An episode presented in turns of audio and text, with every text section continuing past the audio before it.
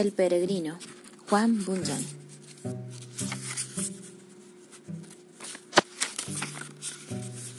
Viaje de cristiano a la ciudad celestial, bajo el simil de un sueño. Prólogo.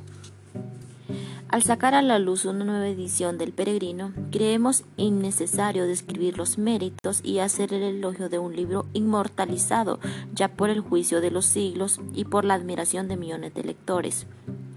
En opinión de muchos críticos y pensadores, la alegoría de Bunyan es el libro religioso más grande que se ha escrito en el mundo después de la Biblia, en la cual encontró el autor inglés la inspiración que guió su pluma.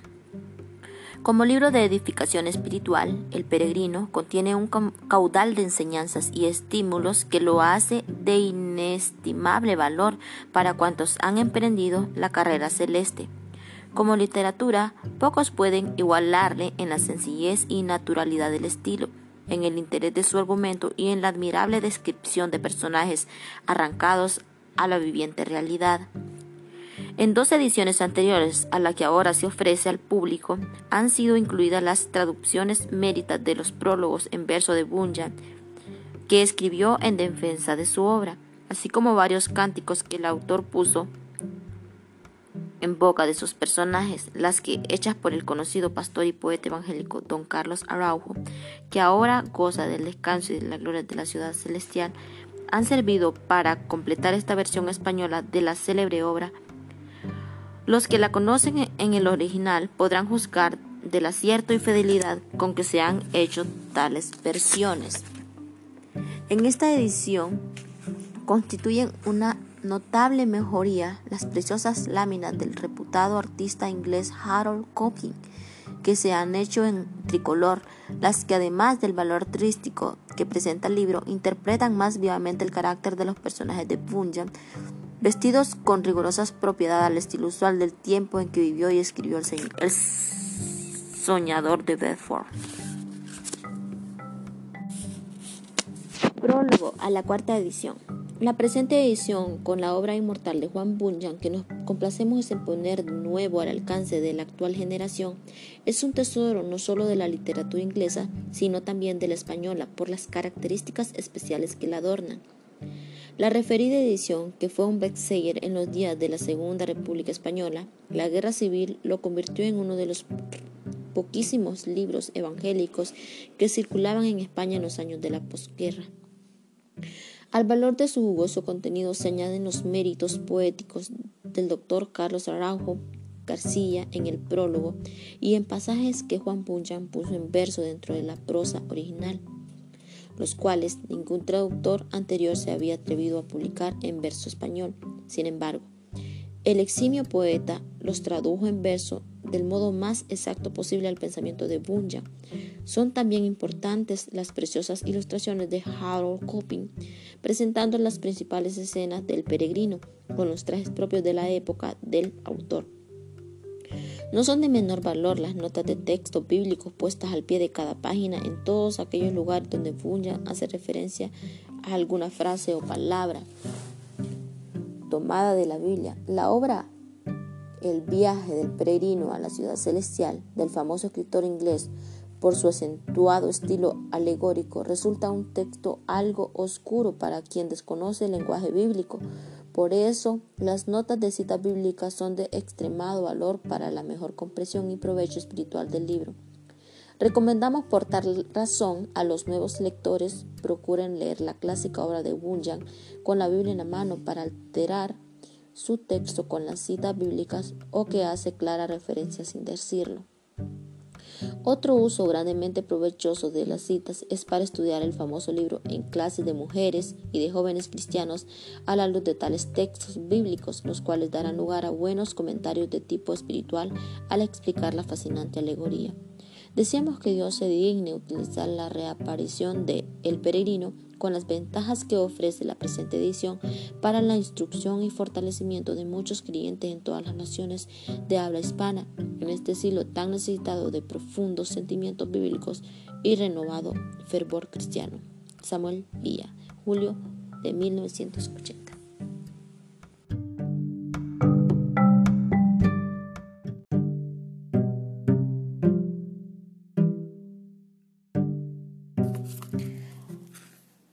De Juan Bunyan.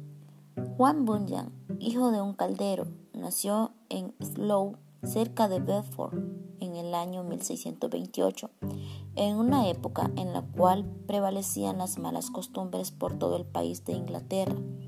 Su educación fue la que los pobres podían dar a sus hijos en aquellos días. Asistió a la escuela primaria y aprendió a leer y escribir, pero era un muchacho desaplicado y muy pocos de su edad le aventajaban en maldecir, jurar, mentir y blasfemar. En sus días juveniles el terror era lo único que parecía tener alguna fuerza para sujetarle. Durante el día tenía frecuentes y temblorosos presentimientos de la ira venidera, y de noche le sobresaltaban sueños horribles. Su imaginación concebía apariciones de malos espíritus que venían a llevárselo consigo o le hacía pensar que había llegado el último día con todas sus terribles realidades. Tales eran los temores de su juventud, conforme fue creciendo, se fue endureciendo su conciencia, sin que bastaran a despertarle ni a conmoverle los extraordinarios y providenciales acontecimientos que le ocurrieron. Dos veces estuvo a punto de morir ahogado. Durante la guerra civil fue obligado a servir en el ejército. En una ocasión, un compañero suyo que había pedido y obtenido permiso para sustituirle en una guardia recibió un tiro en la cabeza y murió en aquel puesto.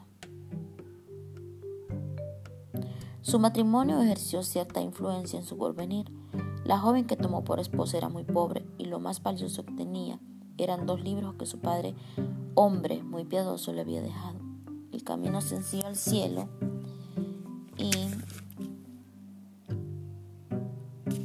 la práctica de la piedad. La señora Bunyan leía con frecuencia estos libros en compañía de su marido y le refería la vida santa que su padre había llevado. El resultado fue que Bunyan sintió un vivo deseo de reformarse, y así lo hizo, pero solamente en lo exterior. Su corazón no experimentó cambio alguno, y su vida siguió por el mismo camino de pecado que hasta entonces había seguido. Un sermón que oyó acerca del pecado de no santificar el día de reposo le impresionó fuertemente. La tarde del mismo día estaba ocupado en diversiones como era su costumbre, cuando de pronto se agolparon en su mente pensamientos acerca del juicio venidero. Quedó aterrado e imaginó oír una voz del cielo que le decía, ¿Quieres dejar tus pecados e ir al cielo o prefieres retenerlos e ir al infierno? Entonces cruzó por su conciencia como un rayo la convicción de que era un gran pecador, pero pensó que era ya tarde para buscar el perdón o el cielo y volvió desesperado a sus pasatiempos. Algún tiempo después trabó amistad con un cristiano pobre cuya piadosa conversión tocó de tal manera su corazón que comenzó a leer la Biblia. Encontró en el libro muchas cosas que le alarmaron y emprendió la reforma de sus palabras y de su vida pero confiado solamente en sus propias fuerzas e ignorando el amor y la gracia de Jesucristo, un día atrajo su atención la conversación que sostenían tres mujeres piadosas que se hallaban sentadas a la puerta de una casa en una de las calles de Bedford. Acercóse a ellas y oyéndolas hablar de las cosas de Dios, de su obra en los corazones y de la paz de la reconciliación, vio que había en la religión algo que él no había conocido ni experimentado aún. Las palabras de aquellas mujeres no la las las olvidó nunca y desde entonces abandonó la compañía de los vicios y buscó la sociedad de los que al menos tenían cierta reputación de piadosos. Bunyan había emprendido su camino saliendo de la ciudad de destrucción pero cayó en muchos peligros, errores. Apenas hay un temor de los muchos que pueden asaltar al espíritu ansioso de salvación que no inquietará alguna u otra vez su mente. Por largo tiempo fue como el hombre que él mismo describe en su libro, encerrado en una jaula de hierro, privado del gozo de las promesas divinas y esperando aterrado una segura condenación. Su lucha con el maligno nos recuerda también el combate de Cristiano y Apollón. pero, según su propia y hermosa expresión, una mano misteriosa le alargó algunas hojas del árbol de la vida que aplicó a las heridas que había recibido en la batalla y fue curando al instante. La fe le llevó a la cruz de Cristo y vino a ser más que vencedor por medio de aquel que le amó. Poco después de esto, hizo pública profesión de su fe y comenzó a predicar a otros el Salvador, el Salvador que él había encontrado.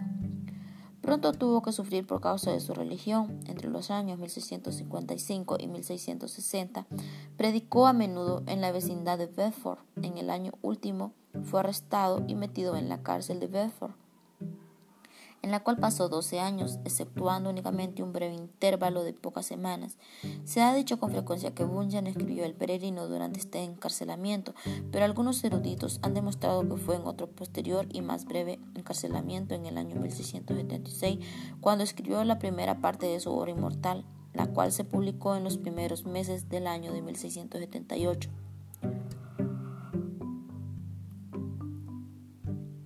La segunda parte no apareció hasta el año 1685. La obra de Bunyan ha sido elogiada por los literarios más eminentes, ha sido traducida a numerosos idiomas, algunos de los cuales eran desconocidos para Europa en los días de Bunyan. Los misioneros han llevado este libro a casi todos los países del mundo y ahora el peregrino cuenta la historia de su viaje a los chinos en el oriente, a los negros en el occidente o los groenlandes en el norte y a los isleños del Pacífico del Sur. La Sociedad de, Sociedad de Tratados Religiosos de Londres ha ayudado a la impresión de esta obra en más de 100 idiomas. Bunyan fue el autor de otra alegoría, La Guerra Santa, publicada en 1682, que sigue al peregrino en mérito literario y religioso. Refirió también de una manera inimitable la historia de su vida y sus experiencias religiosas en su libro gracia que abundó para el mayor de los pecadores. Y es súper, súper, súper, súper buenísimo. Me encanta. Digno de figurar al lado de las confesiones de San Agustín y de las conversiones de sobremesa de Lutero.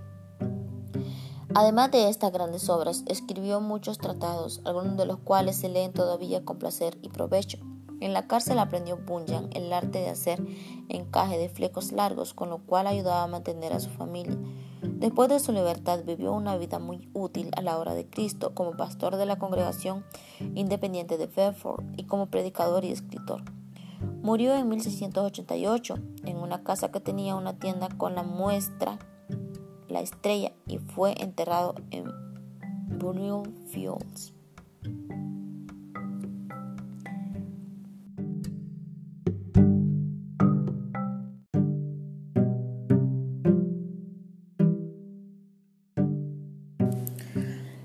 Prólogo apologético del autor. No fue mi plan cuando tomé la pluma para empezar la obra que te ofrezco. Hacer un libro tal, no me propuse escribir una cosa de otro género, la cual, estando casi concluida, ésta empezaba sin fijarme en ello. Y era que al escribir sobre el camino por donde van los santos de este tiempo, empleé con frecuencia alegorías sobre la senda que conduce al cielo. En más de veinte cosas que narraba y otras tantas después se me ocurrieron. Brotaban de mi mente estas figuras como chispas sin número del fuego, y dije, si tan pronto aparecéis en orden, os pondré con justo método, no vayáis a llegar a lo infinito y a consumir el libro ya compuesto. Hícelo así, mas no me proponía mostrar al mundo mis escritos nuevos. Lo que pensaba yo no lo sabía. Solo sé que no tuve por objeto buscar mis vecinos, buscar de mis vecinos los aplausos, sino dejar mi gusto satisfecho. En componer el libro mencionado, solo empleé de vacaciones el tiempo por apartar mi mente al escribirlo de importunos, ingratos pensamientos.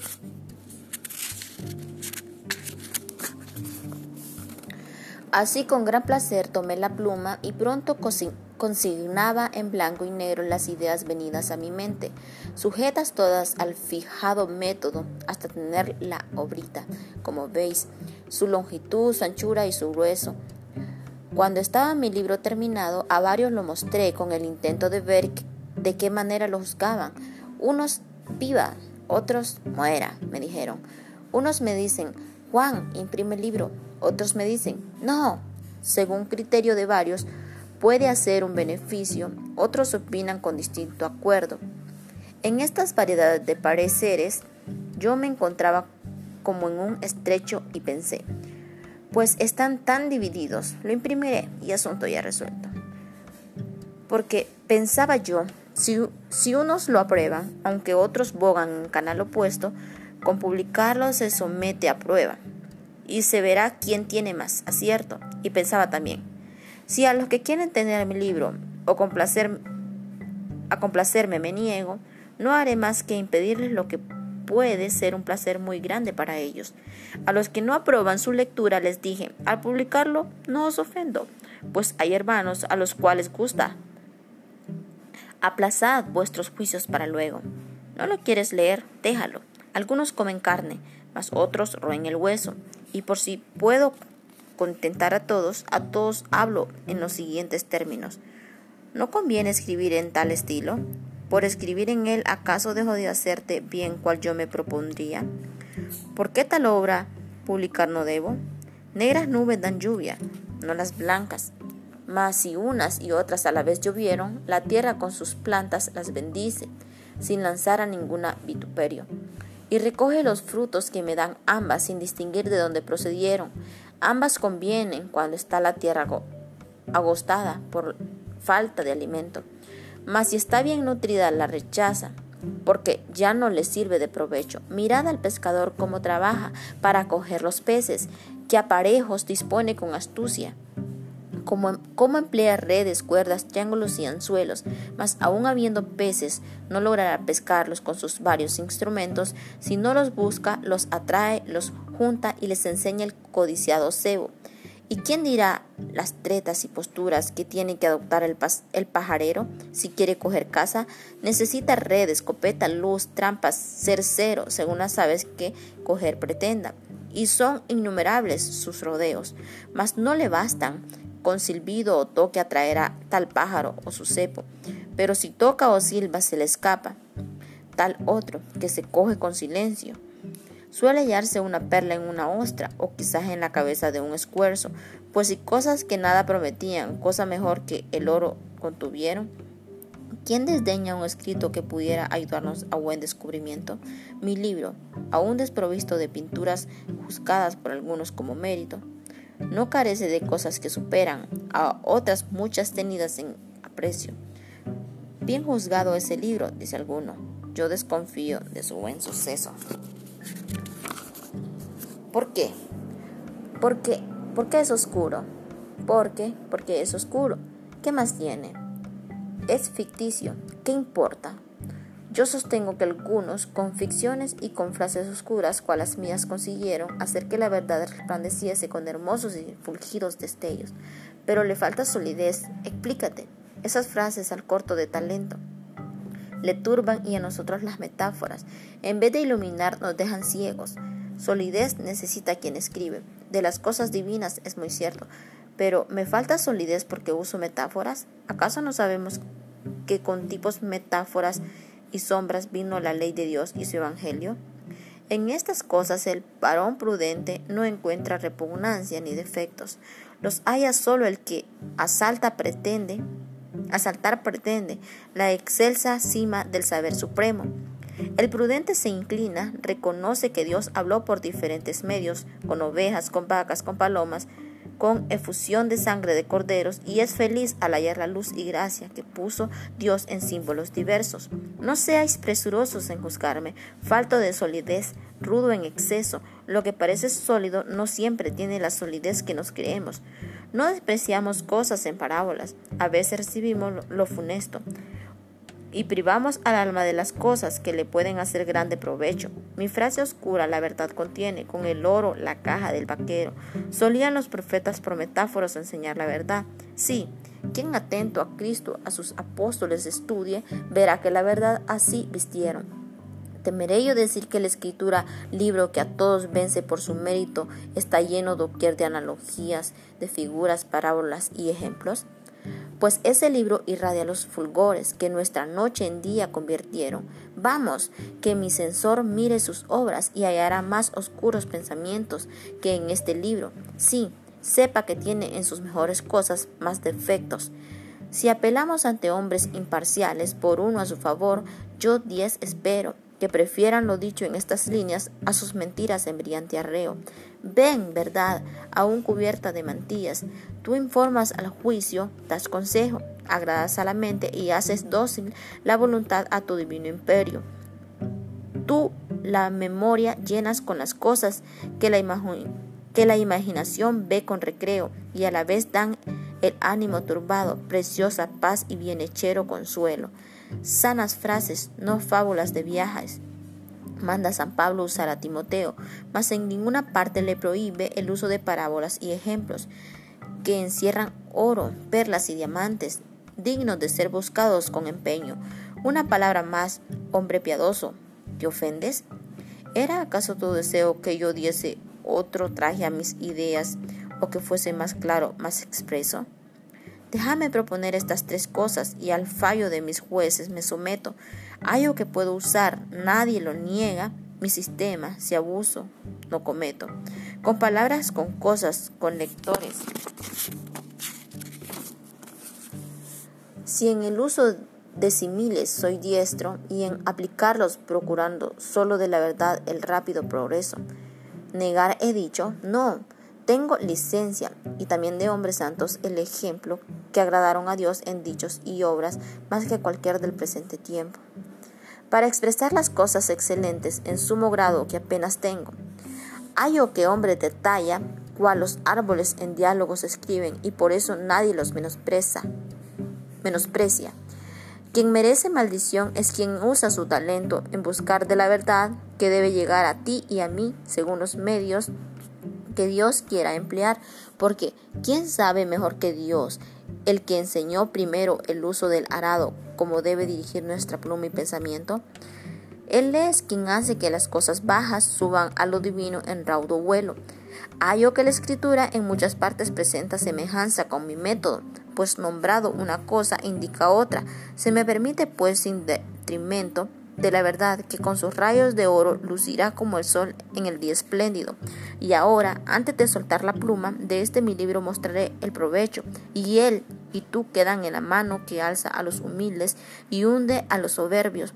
Este libro a tu vista pone al hombre que va buscando incorruptible premio, muestra de dónde viene, a dónde marcha, lo que deja de hacer y deja hecho, muestra cómo camina paso a paso hasta que llega vencedor al cielo, muestra además a los que van con brío esa corona al parecer queriendo, al parecer queriendo. Mas veréis la razón por la cual pierden sus trabajos y mueren como necios. Mi libro hará de ti fiel peregrino. Si te quieres guiar por sus consejos, él te dirigirá a la santa tierra. Si su dirección haces aprecio, él hará ser activo a los flojos y hará ver cosas bellas a los ciegos. ¿Eres algo sutil y aprovechado? ¿Quieres una verdad dentro de un cuento? ¿Eres olvidadizo? ¿Desearás en todo el año conservar recuerdos? Pues lee mis ficciones, que se fijan en la mente y al triste dan consuelo. Para afectar al hombre indiferente, está escrito este libro en tal dialecto. Parece novedad y solo encierra sana y pura verdad del Evangelio. ¿Quieres quitar de ti melancolía? ¿Quieres tú sin locura estar contento? ¿Quieres leer enigmas explicados o contemplar absorto y en silencio? ¿Quieres manjar sabroso? ¿Ver quisieras un hombre que te habla en nube envuelto? ¿Quieres soñar más sin estar dormido? ¿Quieres llorar y reír al mismo tiempo? ¿Quieres perderte sin que sufras daño y encontrarte después sin embelezo? ¿Quieres leer tu vida sin que sepas que la estás en mis páginas leyendo y ver si eres bendito o todavía no has alcanzado bendición del cielo? Oh, ven acá, coge mi libro y ponlo junto a tu corazón y a tu cerebro. Juan Bunyan, versión métrica de C. Araujo.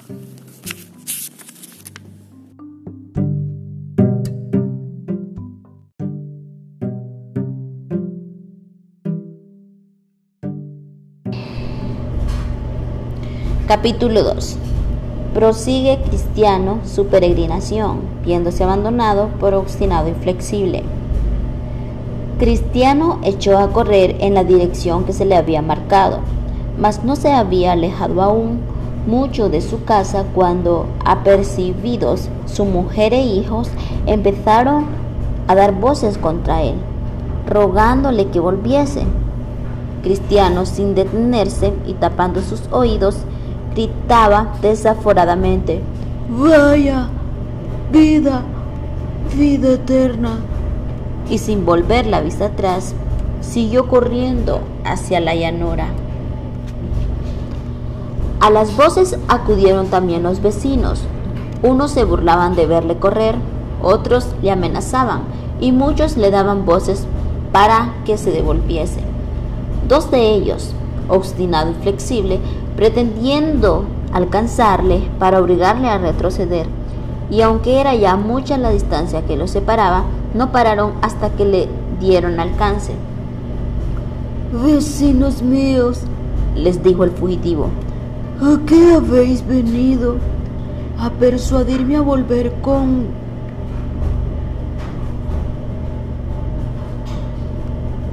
a persuadirte, a persuadirte a volver con nosotros. Dijeron.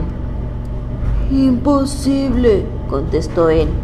La ciudad donde moráis y donde yo también he nacido es la ciudad de destrucción.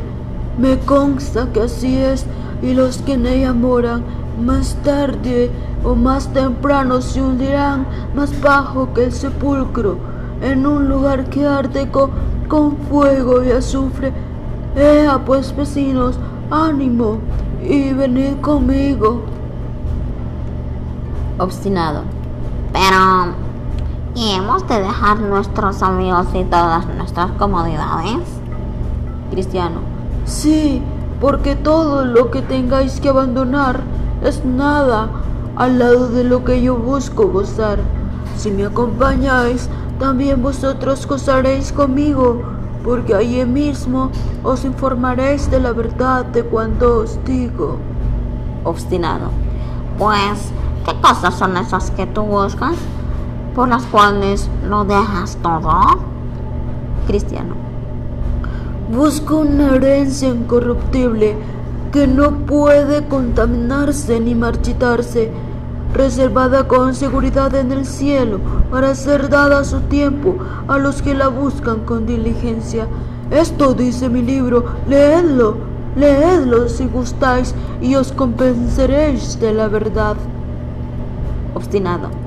Necedades. Déjanos de tal delirio. ¿Quieres o no volver con nosotros? Cristiano. Oh, nunca, nunca. He puesto ya mi mano al arado. Obstinado. Vámonos pues, vecino flexible, y abandonémosle. Hay una clase de gentes tontas como este, que cuando se les mete una cosa en la cabeza, se creen más sabios que los siete famosos de Grecia. Flexible. Oh, nada de improperios, amigo. ¿Quién sabe si este será verdad? Lo que Cristiano dice.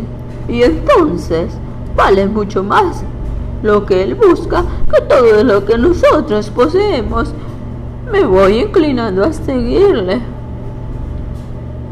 ¿Cómo? ¿Más necios aún? No seáis loco y vuélvete conmigo. Sabe Dios a dónde te llevará ese taco. Vámonos, no seas tonto. Cristiano. No hagas caso, amigo flexible. Acompáñame y tendrás no solo cuanto te he dicho, sino muchas cosas más. Si a mí no me crees, lee este libro que está sellado con la sangre del que lo compuso. Flexible. Amigo obstinado, Estoy decidido. Voy a seguir a este hombre y unirme suerte con la suya. Pero dirigiéndose a Cristiano, ¿Sabes tú el camino que nos ha de llevar a ese lugar, a ese que deseamos? Cristiano. Me ha dado la dirección un hombre llamado evangelista. Debemos ir en busca de la puerta angosta está más adelante y en ella se nos darán informes sobre nuestro camino. Flexible. Adelante, pues, marchemos y emprendieron juntos la marcha. Obstinado se volvió solo a la ciudad, lamentándose del fanatismo, fanatismo de sus dos vecinos. Estos continuaron su camino hablando amistosamente de la necia terquedad de Obstinado, que no había podido sentir el poder y terror de lo invisible y la grandeza de las cosas que esperaban. Las concibo, decía Cristiano, pero no hay palabras bastantes para explicarlas. Abramos el libro y leámoslas en él. Flexible. Pero, ¿y tienes convencimiento de lo que es la verdad? ¿O de lo que el libro dice que es verdad? Cristiano.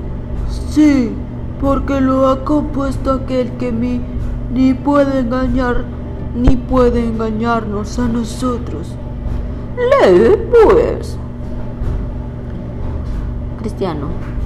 Se nos dará la posesión de un reino que no tendrá fin y se nos dará de vida eterna para que podamos poseerle para siempre. Se nos darán coronas y gloria y unas vestiduras resplandecientes como el sol en el firmamento. Allí no habrá llanto ni dolor porque el Señor del reino limpiará toda lágrima de nuestros ojos. Flexible. ¡Qué bello y magnífico es esto! ¿Y cuál será allí nuestra compañía? Cristiano. Estaremos con los serafines y los querubines, criaturas cuyo brillo nos deslumbrará. Encontraremos también allá millares que nos han precedido todos inocentes, amables y santos que andan con aceptación en la presencia de Dios para siempre. Allí veremos los ancianos con coronas de oro, vírgenes y santos, cantando dulcemente con sus arpas de oro, tantos hombres a quienes el mundo descuartizó, que fueron abrazados en las hogueras, despedazados por las bestias feroces, arrojados a las aguas, y todo por amor al Señor de ese reino. Todos felices y vestidos, todos inmortal, de inmortalidad. Flexible. La simple relación de esto arrebata de entusiasmo mi alma. Pero es verdad que hemos de usar de todas esas cosas. ¿ah? ¿Y qué hemos de hacer para conseguirlo? Cristiano. El Señor te lo ha consignado en este libro, ¿ves? Y en suma es lo siguiente. Si verdaderamente deseamos, Él nos lo concederá de balde. Él, Él nos lo concederá de balde. Bien, buen amigo. Mi corazón salta de alegría Sigamos adelante y apresuremos nuestra llegada. Cristiano. Ay de mí, no puedo ir tan deprisa como quisiera, porque esta carga me abruma. En tal conversación iban agradablemente entretenidos cuando los vi llegar a la orilla de un cenagoso pantano que había en la mitad de la llanura y descuidados precipitarse en él se llamaba el pantano del desaliento. Pobres, los vi revolcarse en su fango, llenándose de inmundicia, y Cristiano, por su parte, hundiéndose en el cieno a causa de su pesada carga. ¿Dónde nos hemos metido? exclamó Flexible.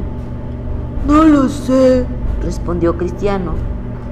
¿Es esto lo que repuso aquel? ¿Es esta?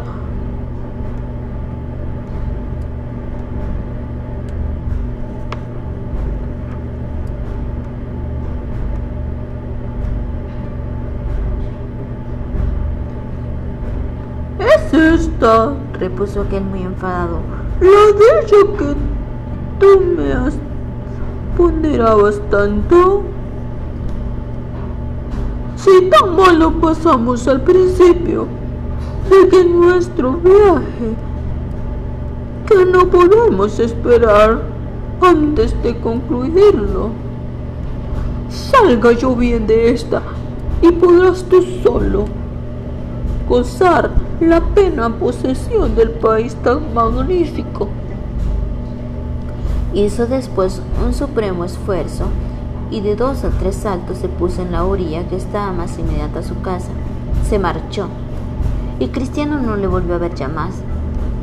Este, por su parte, seguía revolcándose en el fango, cayendo unas veces y levantándose y volviendo a caer, pero siempre adelantando algo en la dirección contraria a la de su casa, aproximándose a la de la puerta angosta.